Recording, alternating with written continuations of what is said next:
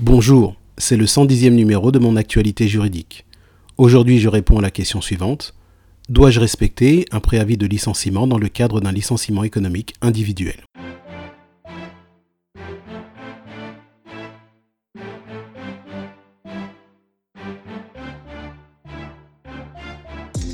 La notification du licenciement économique individuel n'entraîne pas la rupture immédiate du contrat de travail. En effet, le salarié reste tenu d'effectuer un préavis dont la durée varie selon son ancienneté. D'un point de vue légal, l'article L1234-1 du Code du travail dispose que si l'ancienneté du salarié est comprise entre 6 mois et 2 ans, la durée du préavis est d'un mois.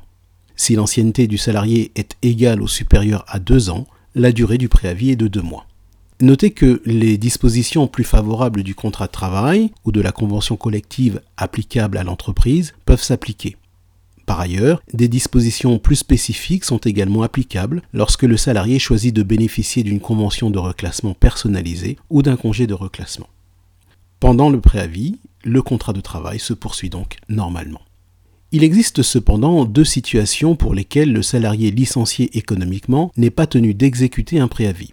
C'est le cas tout d'abord si l'employeur le dispense d'un tel préavis, et c'est également le cas si le salarié a accepté un contrat de sécurisation professionnelle, un congé de reclassement ou un congé de mobilité.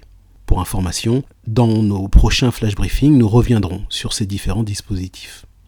Si le salarié est dispensé de préavis par son employeur, ce dernier doit non seulement confirmer cette décision par écrit, mais il doit également verser au salarié une indemnité compensatrice équivalente qui comprendra entre autres les augmentations, les primes ou autres gratifications que le salarié aurait perçues s'il avait travaillé pendant le préavis.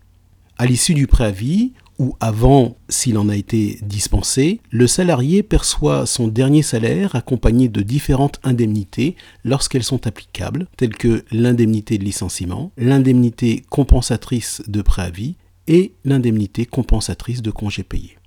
De même, l'employeur remet au salarié les documents suivants le certificat de travail, l'attestation au pôle emploi, le solde de tout compte et un état récapitulatif des sommes épargnées dans le cadre d'un intéressement ou d'un plan d'épargne salariale pour le salarié si cela est applicable.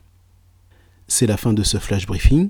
Ce week-end, pensez à activer la skill Mon assistant juridique sur votre enceinte connectée Alexa ou bien sur l'application mobile Alexa de votre téléphone portable. Vous aurez accès à notre dossier sur les procédures de licenciement économique, de même, vous pourrez également demander à être rappelé par l'un de nos assistants si vous le souhaitez. Bonne fin de semaine.